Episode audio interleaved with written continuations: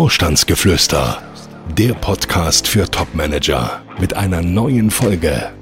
Häufig ist der eigene Job gar nicht so sicher, wie man glaubt. In nicht wenigen Fällen hat man den Job schon gar nicht mehr.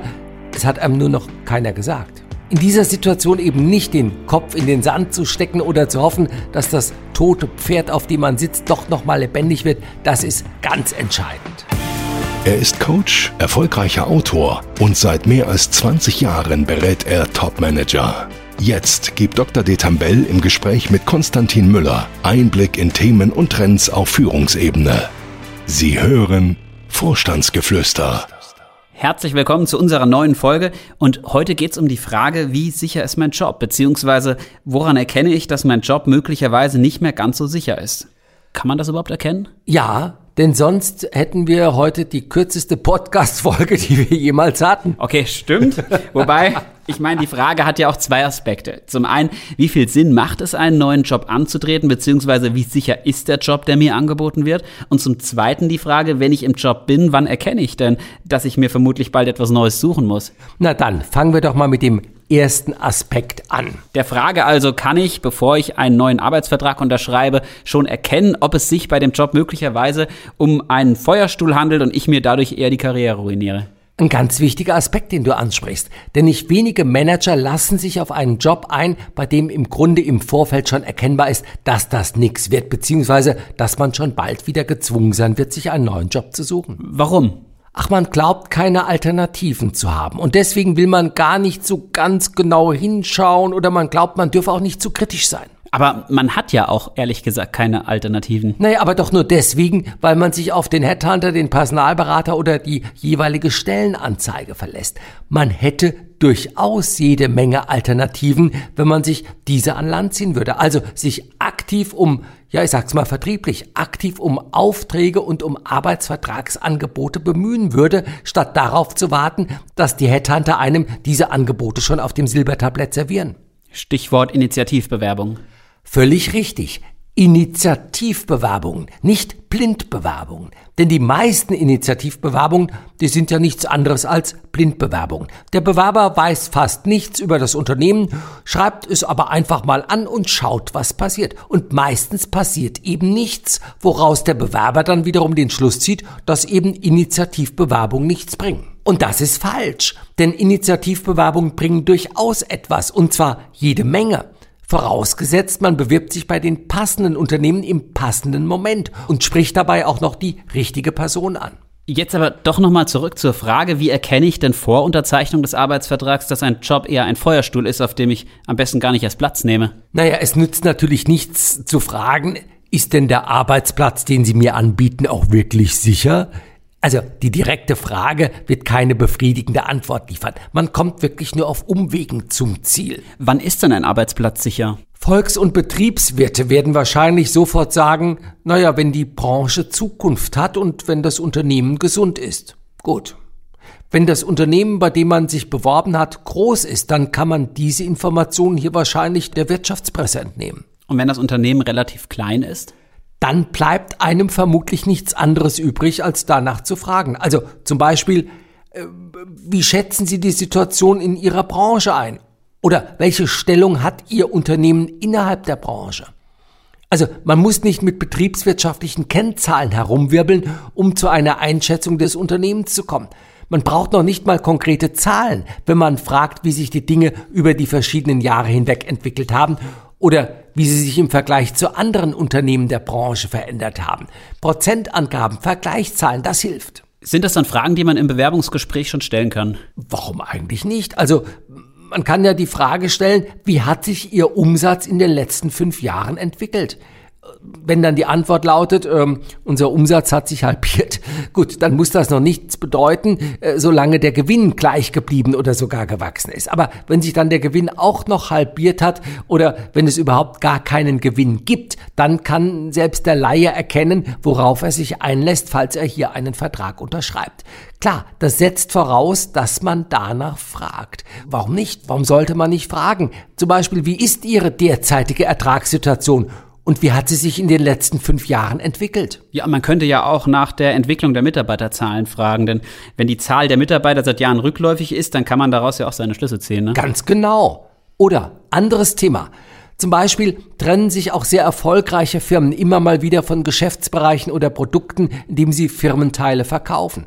Das muss für die Betroffenen nicht von Nachteil sein. Aber wenn man selbst nicht mobil ist, ja, dann kann man durch einen solchen Unternehmensteilverkauf äh, schon ganz schnell unter Zugzwang geraten. Also sprich, dann kann auf einmal der Job weg sein. Wenn man so eine kritische Frage stellt, läuft man dann nicht auch Gefahr, sich vielleicht unsympathisch zu machen? Ich glaube, die Frage ist ja nicht kritisch.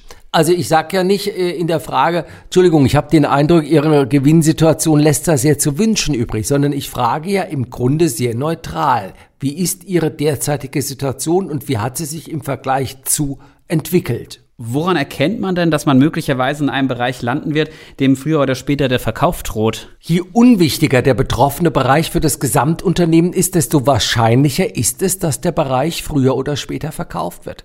Wenn man also fragt, wie hoch ist der Umsatzanteil des Geschäftsbereiches am Gesamtumsatz und es sind dann wirklich nur wenige Prozent, dann sollte das einen hellhörig machen. Stellt sich vielleicht dann auch heraus, dass es nur wenig oder gar keine Verflechtung mit anderen Geschäftsbereichen des Unternehmens gibt, dann ist das schon ein ganz klares Warnsignal.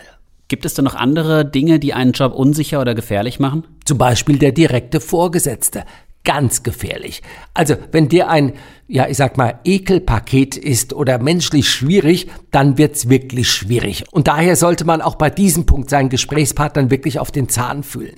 Gut, aber man kann ja nicht fragen, ist mein zukünftiger Vorgesetzter vielleicht ein Choleriker? Oh, warum eigentlich nicht? Nein, völlig richtig. Also, das kann man nicht machen, äh, vor allem dann nicht, wenn im Gespräch genau diese Person einem auch noch gegenüber sitzt. Aber man kann das Umfeld abklopfen. Also man kann doch zum Beispiel fragen, warum ist die Stelle neu zu besetzen? Oder gab es einen Vorgänger, eine Vorgängerin? Wie lange war der Vorgänger, die Vorgängerin in dieser Position?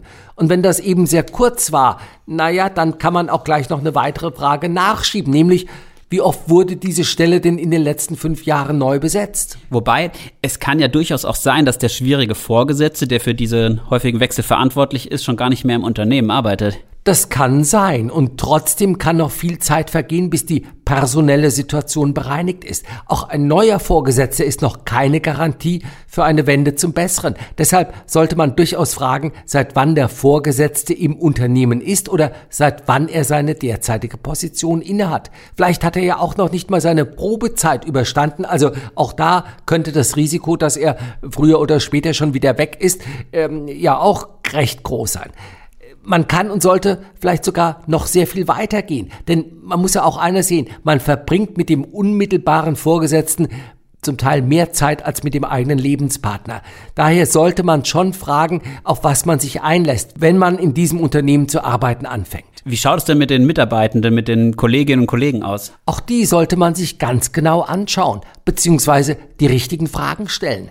Also zum Beispiel, nach dem Altersdurchschnitt oder wie lange diese Mitarbeitenden bereits im Unternehmen sind oder in der Abteilung, welche Aufgaben sie im Einzelnen wahrnehmen und vielleicht auch noch, welche Ausbildung sie haben, gut ausgebildet, weniger ausgebildet, Mindestlohn, äh, all diese Themen. Aber wenn man jetzt so viele Fragen stellt, dann könnte man wahrscheinlich schon irgendwo auch Minuspunkte sammeln, oder? Ach, ich schätze die Gefahr, zumindest wenn man charmant und offen fragt, als wirklich gering ein. Viel wahrscheinlicher scheint es mir, dass man vielleicht im Anschluss sogar zu hören bekommt, alle Achtung, das war ja ein wirklich super Gespräch. Man hat gemerkt, Sie haben sich darauf vorbereitet, Sie haben ein echtes Interesse.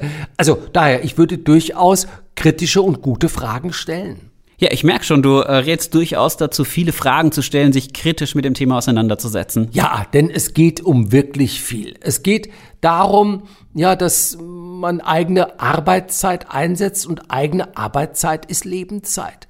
Und äh, es geht ja nicht nur drum, wenn ich meine Arbeitszeit, wenn ich meine Lebenszeit verkaufe, es geht ja nicht nur um Geld, es geht irgendwo um um Erfüllung. Also es geht darum, einen Job anzutreten, der einen nicht nur ernährt, sondern auch idealerweise sowas wie, wie sinnstiftend ist. Und ich meine, ein Punkt, das muss man auch noch mal sehen, wenn man eine Position antritt und nach einem Jahr oder nach zwei Jahren ist man wieder raus und hat sich dann auch noch in den letzten zwei Jahren ein, ein Magengeschwür angeärgert. Also das ist, das ist wirklich schrecklich. Da ist die Karriere und vielleicht auch die eigene Gesundheit beschädigt. Sollte man sich nicht drauf einlassen. Ja, und durch viele kritische Fragen ändert sich ja auch so die eigene Position. Man versucht sich nicht selbst zu verkaufen und anzubieten, sondern man fragt kritisch nach und gibt dem Vorgesetzten vielleicht sogar das Gefühl, dass er einen wirklich dringend braucht. Ich heirate ja auch nicht die erstbeste Frau. Also, wenn man sich das mal vorstellt, man bekäme eine Frau vorgestellt und sollte die dann einfach mal so heiraten, also unvorstellbar. Aber genau so geht es oft in Vorstellungsgesprächen zu. Man schaut nicht genau hin und man schaut sich auch keine anderen Frauen an, sondern nur das Unternehmen, weil man glaubt, man hat da nichts anderes. Es ist völlig verrückt. Nun hatten wir ja vorhin schon festgestellt, es gibt bei der Frage, wie sicher mein Job ist, auch noch eine zweite Situation, nämlich woran merkt man, dass der eigene Job gefährdet ist? Na, zum Beispiel daran, dass man ihn schon sehr lange hat. Was, äh, wie, wieso? Naja, es gibt so gewisse Halbwertszeiten. Also wenn meinetwegen jemand seit sieben oder acht Jahren in derselben Position sitzt, also hat vielleicht mit 32 Jahren die Position des kaufmännischen Leiters übernommen und sitzt dann acht Jahre später immer noch genau in dieser Position Position, dann ist die Wahrscheinlichkeit, dass da irgendwie der Zenit überschritten ist, ist schon groß. Na, da bin ich ja froh, dass wir erst bei Folge 28 sind. Also, ja. ich denke, unser Zenit ist noch nicht überschritten. Ich hoffe es mal. Bisher stimmen die Zuhörerzahlen. Gibt es noch andere Gründe? Jede Menge. Unternehmensverkauf, Integration eines Unternehmens in das andere, ein Vorgesetztenwechsel, oder andere Kollegen mussten auch schon gehen. Personalabbau in großem Stil, schlechte Zahlen. Oder wenn einem die jetzige Position genommen wird und man auf einmal sich auf einer Projektleitungsstelle wiederfindet. Vielleicht kommt es auch vor, dass man sich auf einmal gar nicht mehr so recht eingebunden fühlt. Also wichtige Entscheidungsrunden finden ohne einen statt. Auch Gehaltssteigerungen, die man in den letzten Jahren bekommen hat, nee, die bekommt man auf einmal in dieser Form nicht so. Klar, und spätestens dann, wenn offen Kritik auch vor anderen geäußert wird, dann weiß man, was die Stunde da geschlagen hat. Wie sollte man am besten auf sowas reagieren? Sich was Neues suchen. Und zwar zackig. Also nicht beim ersten Anzeichen, aber wenn man doch merkt, hoppla nochmal, das scheint Methode zu werden und das ist der neue Stil, das ist nicht mehr zu retten. Also sollte man kündigen? Nö, erstmal nicht. Also kündigen ist ja nicht nötig, aber sich wirklich aus der ungekündigten Position heraus, wenn das geht, sich einfach was Neues zu suchen. Aber ist das nicht illoyal? Warum das denn? Nein, also ich finde das äh, völlig normal, auch völlig loyal. Der Arbeitgeber zahlt mir Geld für meine Arbeitsleistung und solange ich die weiter erbringe, und das tue ich ja, auch wenn ich mich woanders hin bewerbe, erstmal kein Problem. Und dann geht's halt zu Ende. Also ich habe mich ja nicht, bin ja kein Leibeigner des Unternehmens geworden, nur dadurch, dass ich einen Arbeitsvertrag unterschrieben habe. Aber warum versuchen die meisten solche Situationen auszusitzen? Ach, ich denke, das ist so etwas wie ein, ein Trauerprozess oder so ein Verarbeitung. Verarbeitungsprozess. Also man braucht eine gewisse Zeit, um die Situation wirklich zu realisieren. Das lähmt einen auch erstmal und äh, es ist ja auch viel, ja, viel Trauer damit verbunden, weil man sagt, ich habe doch da viel investiert. Einige sagen mir auch, ich habe doch die besten Zahlen geholt, die das Unternehmen jemals hatte und jetzt das, wie geht man da mit mir um? Also da muss man erstmal selber mit umgehen. Aber dann irgendwann aus dieser Depression kommt dann auch Aktion, da kommt dann die Energie. Aber kurzum, es braucht eine gewisse Zeit. Fragen an Dr. Detambell. So, Haken dran auch an dieses Thema, denn auch heute hat uns wieder eine Frage erreicht. Harald ist 47 Jahre alt, er ist technischer Geschäftsführer in der Chemieindustrie und er schreibt, unsere Einheit steht vor dem Verkauf. Aktuell wird ein Investor gesucht. Wie wahrscheinlich ist es denn, wenn der erstmal gefunden ist, dass ich meine Position behalten kann? Sehr unwahrscheinlich.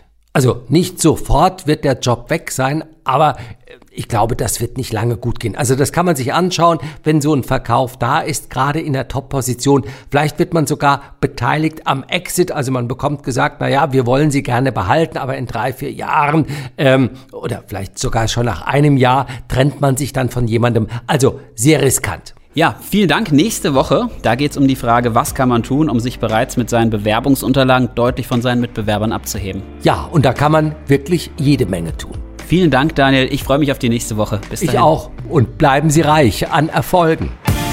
Gibt es Fragen, die Dr. Detambell Ihnen beantworten kann? Schreiben Sie uns. Unsere E-Mail-Adresse podcast.vogel-detambell.de. Folgen Sie uns und schalten Sie nächste Woche wieder ein. Vorstandsgeflüster